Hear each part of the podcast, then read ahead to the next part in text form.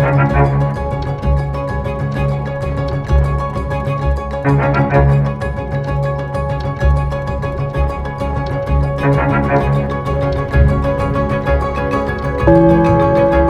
ist das erste deutsche Fernsehen mit den Tagesthemen. Heute im Studio Karen Mioska und Julia Nihari Kasen. Herzlich willkommen zu einer neuen Woche Tagesthemen. Guten Abend auch von mir. Einer neuen Woche, die sogleich mit einer bemerkenswerten Reise beginnt. Dass die Spitze der SPD heute nach Kiew gereist ist, nach mehr als einem Jahr Krieg, das zeigt auch, wie lang der Weg ist, den die Sozialdemokratie selbst gegangen ist. Denn das war die alte SPD. Für Abrüstung und Frieden, gute Beziehungen zu Russland und ein Argwohn gegenüber dem Hegemon USA. Jetzt 100 Milliarden für die Bundeswehr, Kampfpanzer für die Ukraine gemeinsam mit den USA und ein Hochfahren der Rüstungsindustrie. Bevor ich gleich mit Rolf Mützenich spreche, dem heutigen Fraktionschef im Deutschen Bundestag und friedensbewegten Gewissen der SPD, zeigt Cosima Magill die Zeitenwende der Sozialdemokratie. Die SPD-Spitze zu Besuch in Kiew. Lange hatten die Sozialdemokraten in der Ukraine einen schweren Stand. Der Grund ihre Russlandpolitik vor der Invasion. Heute klare Positionierung. Wir haben als SPD immer deutlich gemacht, dass wir uneingeschränkt an der Seite der Ukraine stehen. Das sieht man seit Tag 1 des Kriegsausbruchs. Gerade Fraktionschef Rolf Mützenich ist in der Ukraine zuvor angeeckt. Kritisiert wurde seine Zurückhaltung bei Waffenlieferungen. Bei der Stadtbegehung gibt er sich leicht selbstkritisch. Alle die, die heute behaupten, sie haben alles gesehen, ähm, müssen das mit sich selbst ausmachen. Ich kann für mich persönlich sagen, dass ich nicht alles gesehen habe. Beispielsweise den Aufsatz von Putin habe er unterschätzt. Der Titel über die historische Einheit der Russen und Ukrainer. Rolf Mützenich. Er steht für die parlamentarische Linke der SPD. Sie waren traditionell gegen Rüstung oder mehr Geld für die Bundeswehr. Frieden schaffen ohne Waffen. Die Zeitenwende ist auch bei den Sozialdemokraten angekommen. Wie groß der Wandel ist, zeigt ein Beispiel. Das 2-Prozent-Ziel der NATO. Das will SPD-Spitzenkandidat Martin Schulz 2017 kippen. Ich möchte nicht, dass wir den Weg einer Aufrüstungsspirale gehen, wie sie der amerikanische Präsident Trump von uns fordert. Mit der Zeitenwende bestätigt Scholz das 2-Prozent-Ziel wieder. Aber ob das die Ober- oder Untergrenze sein muss, darüber wird weiter diskutiert. Eine Wende hat die SPD auch bei der Russlandpolitik vollzogen. Bei der SPD ist es so, es ist die Partei der Ostverträge unter Willy Brandt. Es ist die Partei, die unter einem Kanzler Schröder enge Kontakte zu Moskau pflegte.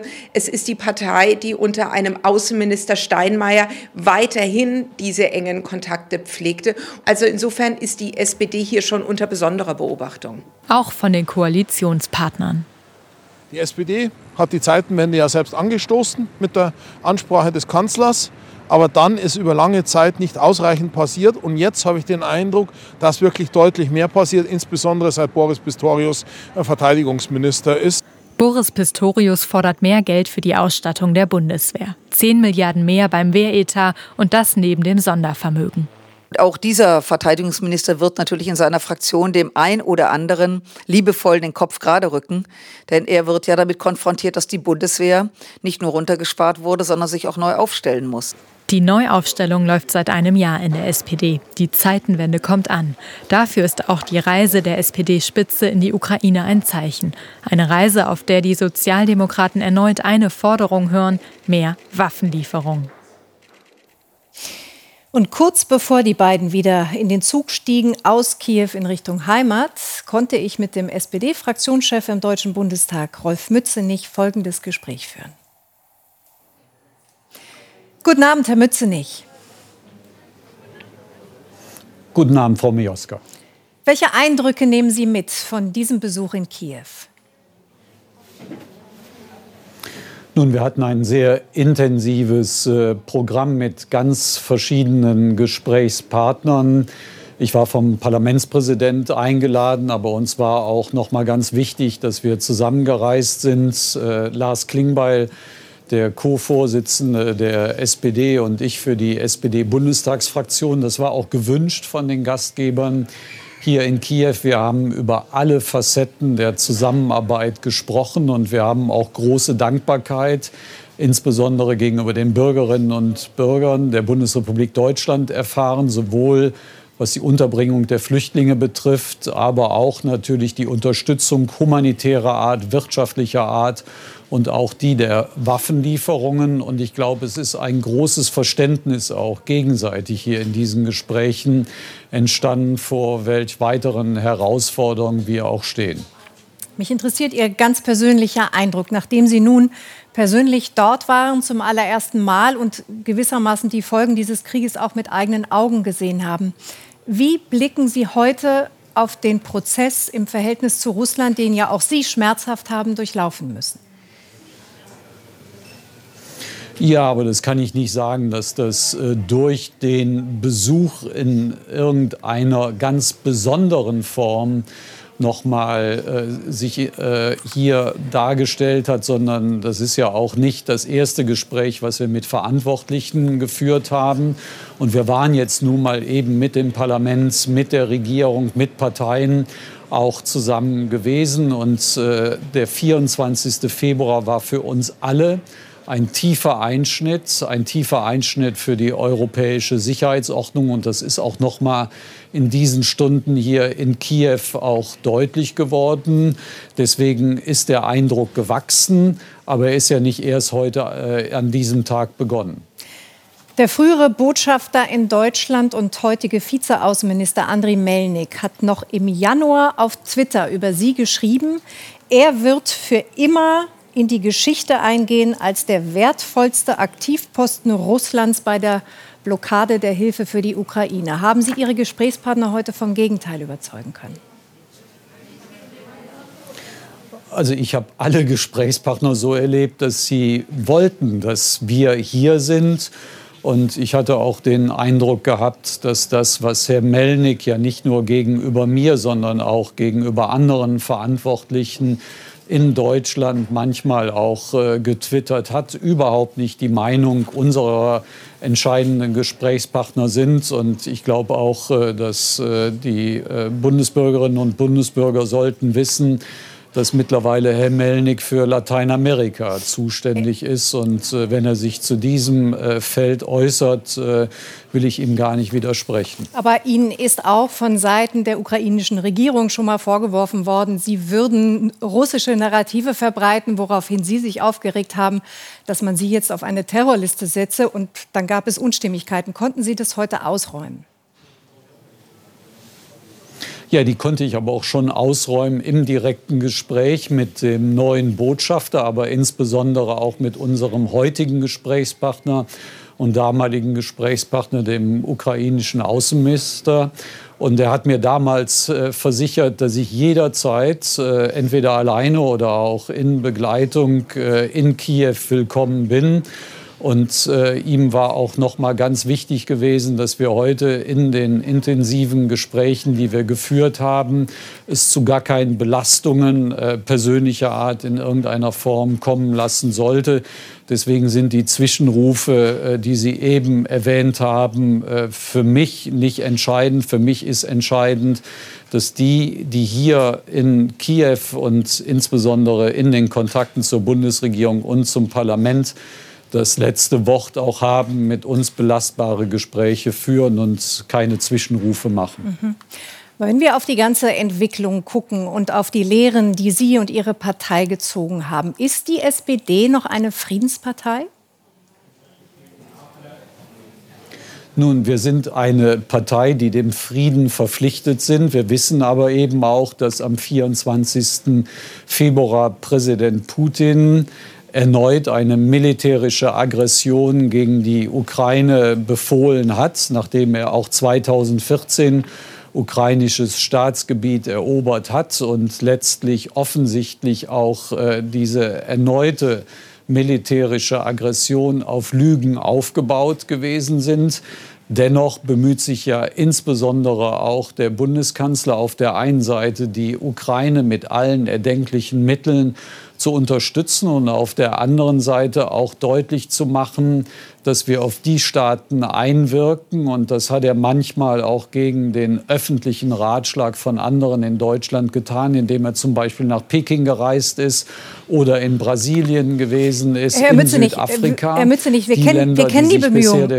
Die Bemühungen, genau, wir, wir kennen die das- Bemühungen des und das- ja, Bundeskanzlers, aber war meine Frage, entschuldigen Sie, ich wollte auf was anderes hinaus. Ich wollte auf die Friedenspartei Ja. hinaus und vielleicht muss man das, eine Friedenspartei oder Ja. Friedensbewegung neu definieren, denn ja auch Ihre Partei handelt inzwischen nach der Maxime, Frieden schaffen wir nur mit statt ohne Waffen. Nein, wir folgen einer Charta der Vereinten Nationen, die jedem Staat, der angegriffen worden ist, das Selbstverteidigungsrecht zusichert, solange der Sicherheitsrat der Vereinten Nationen hier nicht wieder den Frieden auch hergestellt hat. Und auf der anderen Seite unterlässt niemand, äh, insbesondere der Bundeskanzler, nicht diplomatische Bemühungen, um überhaupt den Pfad zu Verhandlungen zu legen. Und auch in den Gesprächen hier in Kiew ist daran überhaupt gar keine Kritik geäußert worden. Im Gegenteil, alle diese Schritte, die der Bundeskanzler macht, auch in enger Abstimmung mit dem amerikanischen Präsidenten, sind sehr begrüßt worden. Sagt der SPD-Fraktionschef Rolf Mützenich. Danke für Ihre Zeit. Ganz herzlichen Dank für die Einladung und guten Abend. Die vom Kanzler ausgerufene Zeitenwende ordnet nicht nur die Kategorien Krieg und Frieden in neue Zusammenhänge, sie könnte auch neuen Wandel beim Handel bringen, damit wir im Umgang mit China nicht jene Fehler wiederholen, die wir mit Russland machten. Doch geht das so einfach? Zwar will die Bundesregierung nach Informationen von NDR und WDR beim Ausbau des 5G-Netzes offenbar wegen Sicherheitsbedenken den Einsatz von Komponenten chinesischer Hersteller untersagen. Doch im Großen und Ganzen ist der deutsch-chinesische Markt so verflochten, dass große Energieprojekte wie Wind- oder Solaranlagen ohne Made in China wohl kaum eine Kilowattstunde produzieren könnten. Über die Abhängigkeit von Asien Philipp Abrisch. Der Hamburger Hafen. Container randvoll mit Waren aus China. Aus keinem anderen Land der Welt importieren wir mehr Laptops, Kuscheltiere, seltene Erden. Doch China hat wirtschaftliche Abhängigkeiten schon oft als politische Waffe eingesetzt. Was, wenn China das auch bei uns versucht? Sollte ein Krisenszenario eintreten, dann würde uns das sehr, sehr schnell auf die Füße fallen. Deswegen sind wir da erpressbar. In Hildburghausen in Thüringen haben sie einen Vorgeschmack bekommen. Wolfgang Renner, Radsportlegende. Als China wegen Corona dicht gemacht hat, fehlte es auch hier an allem. Schaltungen, Bremsen, Ketten. Es war nicht nur für die Fahrradhersteller ein Weckruf, das war für, für alle ein Weckruf. Und das hat uns aufgeweckt, aber richtig aufgeweckt. Auf einen Schlag. Uff. Jetzt aber, mm, was machen wir denn jetzt? Berlin im Krisenwinter. Corona, Ukraine, Energie. So kalt erwischen lassen will sich Deutschland nicht noch einmal. Neben dem Bundeskanzler Franziska Brandner. Sie schreibt mit an einer neuen China-Strategie. Unabhängiger werden, ohne Wohlstand zu gefährden. Die Frage ist ja nicht nur, wo es aktuell herkommt, sondern wie schnell können Sie es ersetzen. Wenn Sie etwas haben, wo Sie heute 100 Prozent abhängig sind von China, aber in zwei Wochen haben Sie es wieder in Deutschland hergestellt, dann mache ich mir darum keine Sorgen. Aber wenn ich weiß, im Rohstoffabbau, das dauert halt zehn Jahre, bis ich eine Alternative habe, das sind die Bereiche, die mir Sorgen machen. Die Abhängigkeiten von China zeigen sich vor allem bei der Energiewende. Ein neuer Windpark bei Bremen. Die riesigen Rotorblätter kommen alle aus China. Genau wie die Magnete in den Generatoren.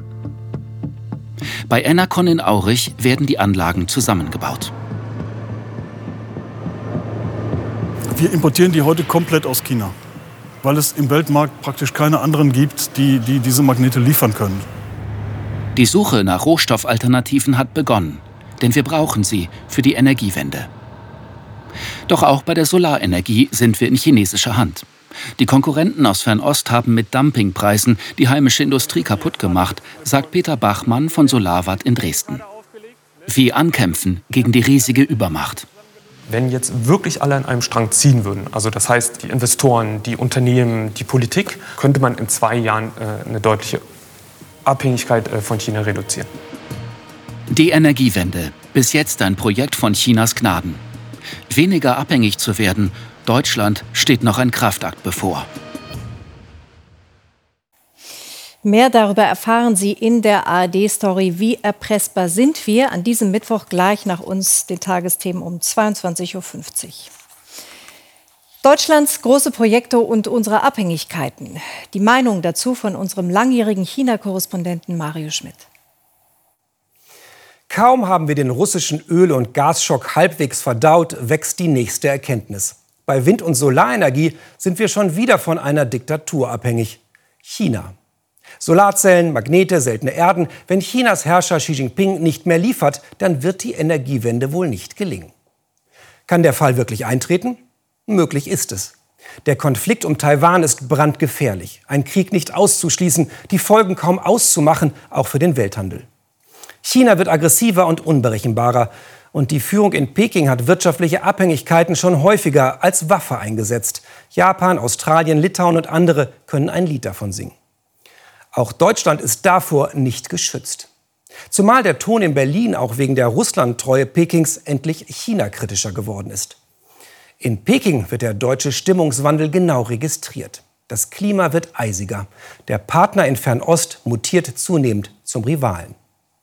Es ist daher richtig, jetzt die kritischsten Abhängigkeiten etwa bei Rohstoffen zu verringern. Durch andere Handelspartner, eigene Ressourcen, Recycling, Innovation, auch wenn es kostet. Wir sind ein reiches Land, das sollten wir uns leisten.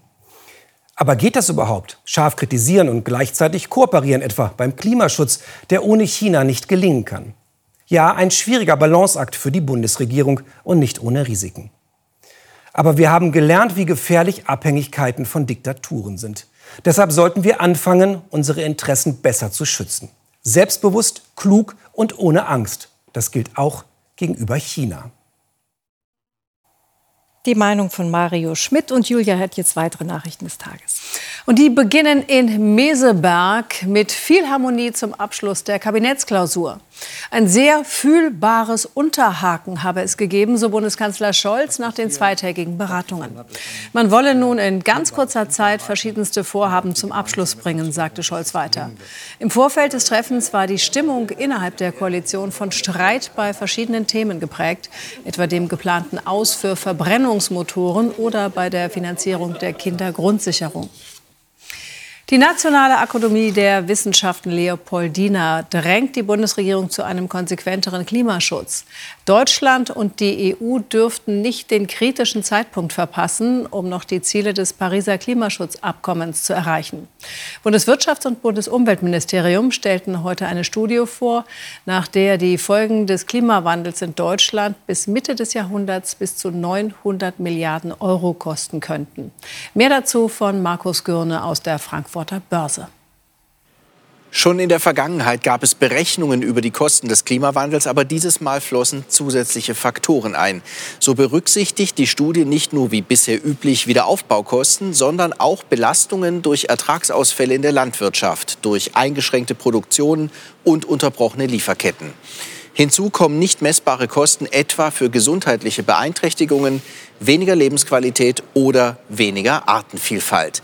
Je nach Ausmaß des Klimawandels liegen die wirtschaftlichen Kosten zwischen 280 Milliarden und 900 Milliarden Euro für Deutschland, so die Autoren der Studie, wenngleich Anpassungsmaßnahmen die Kosten senken könnten.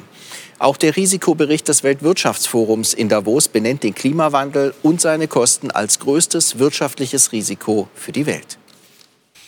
Ein Gericht in Belarus hat die im Exil lebende Oppositionsführerin Tichanowskaja zu 15 Jahren Haft verurteilt. Die 40-Jährige wurde des Landesverrats schuldig gesprochen. Tichanowskaja war 2020 bei der Präsidentschaftswahl gegen den langjährigen Machthaber Lukaschenko angetreten. Nach dessen Wiederwahl hielten ihm westliche Staaten und die Opposition Betrug vor. Lukaschenko ließ die monatelangen Massenproteste niederschlagen.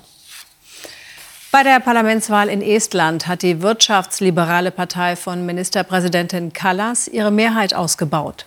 Zweitstärkste Kraft wurden Nationalisten, mit denen Callas eine Koalition ausgeschlossen hatte.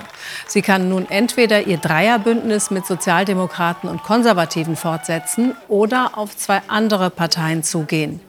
Die Regierung von Callas gehört zu den entschiedensten Unterstützern der Ukraine. Gewählt werden soll in gut zwei Monaten auch in der Türkei. Wegen des verheerenden Erdbebens Anfang Februar war vermutet worden, Präsident Erdogan könnte die Präsidentschaftswahlen verschieben lassen. Zu wütend waren viele über die schleppende Hilfe nach der Katastrophe und machten Erdogan dafür verantwortlich.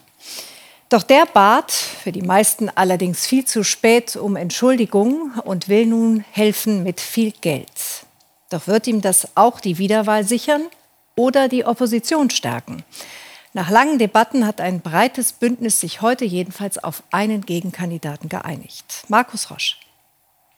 Stundenlang haben sie vor diesem Parteigebäude in Ankara gewartet, gezittert. Ein Tag voller Dramen, Krisentreffen, Einigungsversuche und Deals.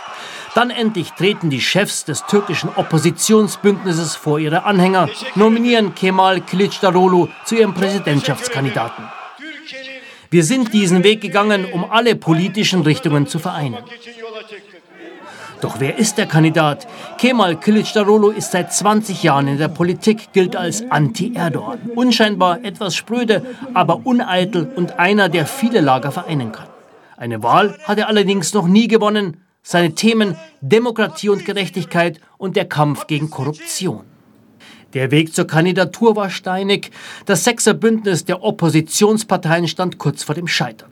Die Vorsitzende der I-Partei Akshena hatte am Freitag das Bündnis verlassen, wollte einen anderen Kandidaten. Erst heute konnte sie im Laufe des Tages umgestimmt werden. Wir sehen, dass alle Akteure sich gegenseitig brauchen. Sonst kann das Bündnis nicht funktionieren. Und das große Ziel, die Wahlen zu gewinnen, wäre damit nicht möglich. In dieser Krise hat man das schnell begriffen. Die heutige Einigung war nur möglich, weil die populären Bürgermeister von Istanbul und Ankara, Imamoglu und Yavaş, herausgehoben in das Team eingebunden werden. Die These, dass Kılıçdaroğlu nicht der geeignete Kandidat sei, der die Wahl nicht gewinnen kann, hat man mit dem heutigen Tag überwunden. Man hat ihn gestützt und nicht im Stich gelassen. Präsident Erdogan steht unter starkem Druck. Schlechte Umfragewerte, die Wirtschaftskrise, eine geeinte Opposition und auch die Auswirkungen des Erdbebens. Arman Kabakle ist Lokaljournalist, zuständig für die Provinz Hatay, das Erdbebengebiet. Er ist erschüttert über die Zerstörung und meint, dass das Krisenmanagement während des Erdbebens Erdogan und seine Regierung viele Stimmen kosten könnte.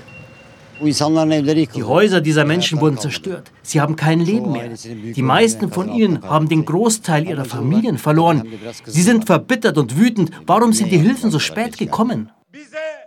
Die Anhänger Kilic Darolus feiern heute, rufen an die Macht. Doch es ist noch ein langer Weg zum Wahlsieg. Präsident Erdogan wird sich nicht leicht geschlagen geben. Tja, vertiefen wir das nochmal mit Markus Roche in Istanbul. Tja, wir haben es gehört. Amtsinhaber Erdogan ist gehörig unter Druck. Was wird er wohl noch unternehmen, um seine Wiederwahl zu sichern?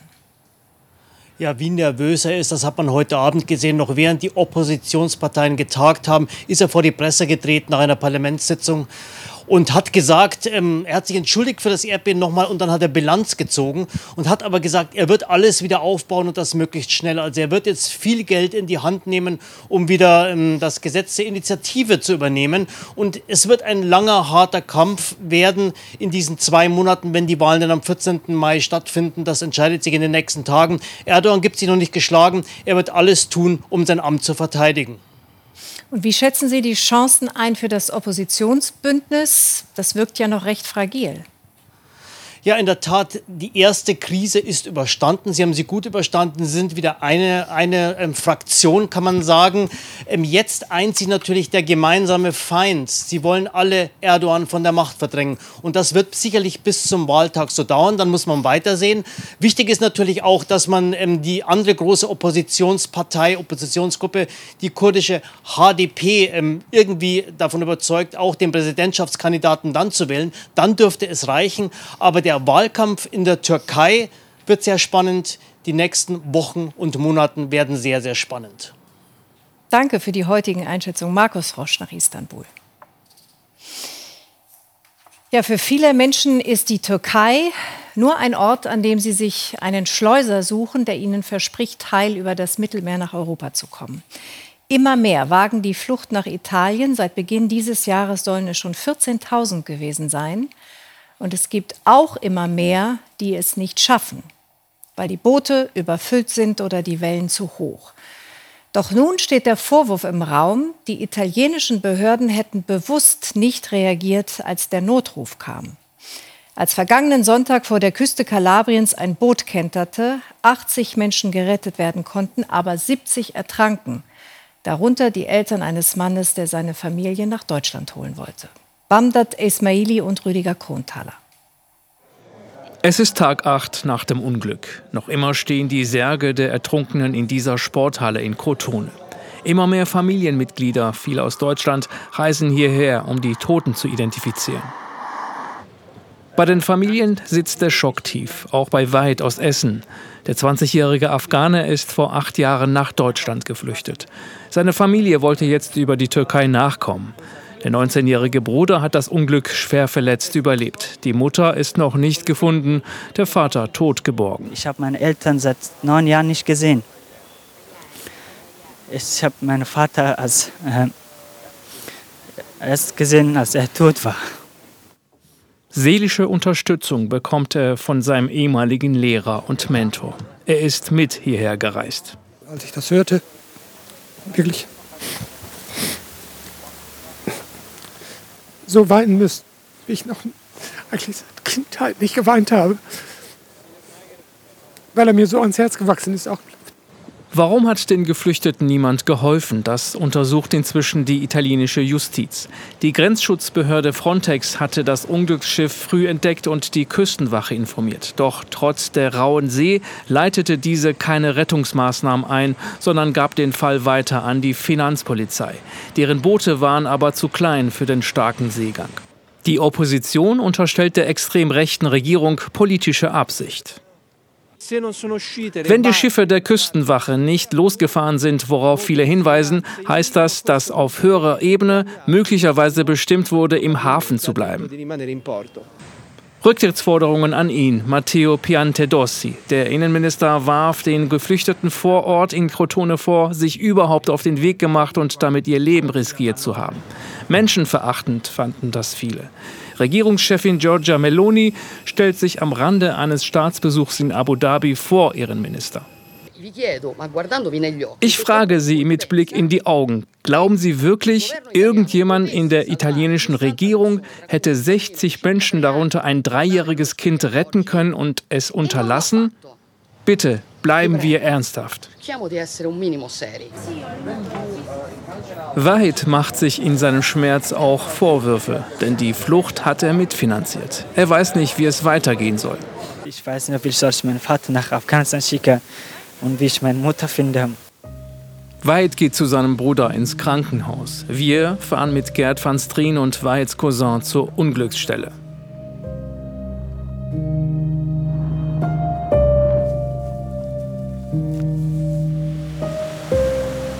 Die Hoffnungen, die vernichtet worden sind, die Hoffnungen der Angehörigen, die das Ganze mit organisiert haben. Wenn man diese Überreste des Bootes sieht, ist es ja zerborsten, es sind zerborstene Lebensgeschichten. Schlimm. Die Suche nach den Vermissten geht weiter. Gerd van Strien hofft, dass die Leiche von Wahids Mutter noch gefunden wird. Das sei für Wahid wichtig, um richtig trauern zu können. Die dicken Mauern eines Klosters geben dem religiösen Alltag von Nonnen und Mönchen die nötige Ruhe und sie sorgen für Abgeschiedenheit von den Widrigkeiten der tosenden Welt. Doch in nicht wenigen dieser ehrwürdigen Gemäuer bekommt der lateinische Ursprung des Wortes Kloster als verlassener Ort inzwischen eine für das kirchliche Leben unheilvolle Bedeutung. Türen und Tore gehen oder bleiben zu in Kirchen genauso wie in jenem Kloster, das Axel John besucht hat und wo die verbliebenen Klosterschwestern gerade noch mittendrin waren im Leben des Franziskanerklosters im rheinland-pfälzischen Hermeskeil. Trauer in der Klosterkirche von Hermeskeil, aber nicht ein verstorbener Mensch wird hier verabschiedet, sondern das Kloster selbst. Als einer der letzten Franziskanerinnen war Schwester Dorothea Maria bis zuletzt hier. In ihren letzten Tagen bin ich mit dabei. Hoch über Hermeskeil hat das Klösterchen, wie es hier liebevoll genannt wird, seinen Sitz. Jetzt ist Schluss, es kommen keine Ordensschwestern mehr nach. Im Innern stehen die Zeichen auf Auszug und Abschied, überall gepackte Sachen, vollgestellte Gänge und leere Räume, die letzten Reste von über 100 Jahren Klosterleben. So, was hat jetzt hier in diesem Raum stattgefunden? Das war immer der zentrale Raum. Einmal die Woche äh, war Yoga hier mit einer Yoga-Gruppe und ähm, die Wochengebetszeiten waren auch immer hier in diesem Raum. Mhm. Also Sie haben hier drin gebetet und es war Yoga, also ein ganz offenes Haus. Genau. Beten, Yoga, Filmveranstaltung, ähm, andere Veranstaltungen mit Lesungen oder Vorträgen, das ist alles hier gewesen. Mit dem Kloster macht auch die Kirche dicht. Ich frage, aber es suchen doch gerade jetzt, in diesen Krisenzeiten, viele nach Sinn und Halt. Ich sehe, dass Menschen immer mehr nach Gott fragen und andere sich ganz bewusst nicht von Gott, aber von Kirche abwenden.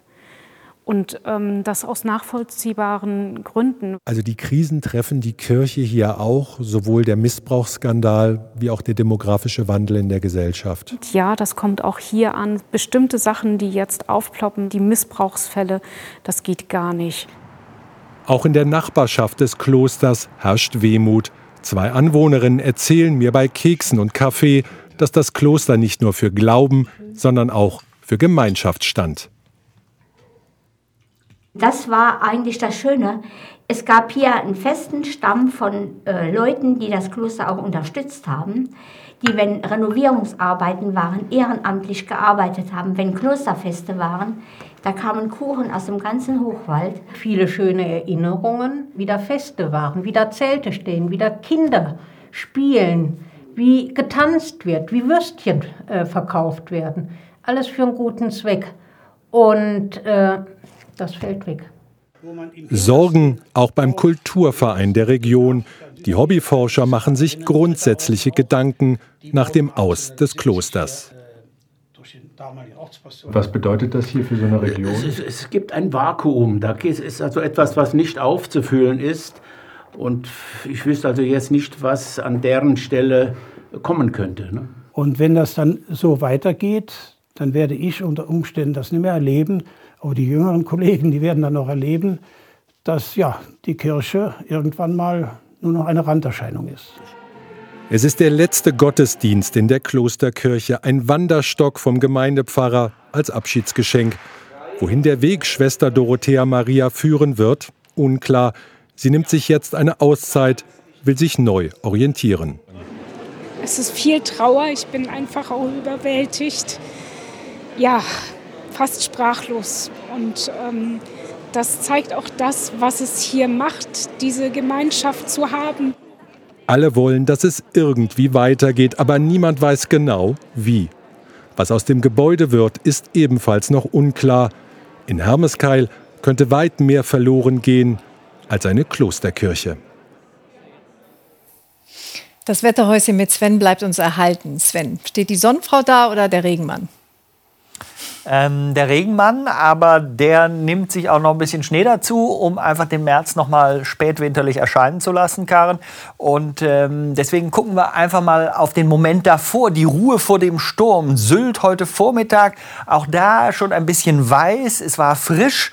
Und jetzt gucken wir mal auf das Tiefdruckgebiet. Das liegt über der Nordsee und wandert. Hier ist die nördliche Nordsee, hier ist übrigens Sylt dann zur Orientierung und da findet man den Rest von Deutschland und hier ist das Tief.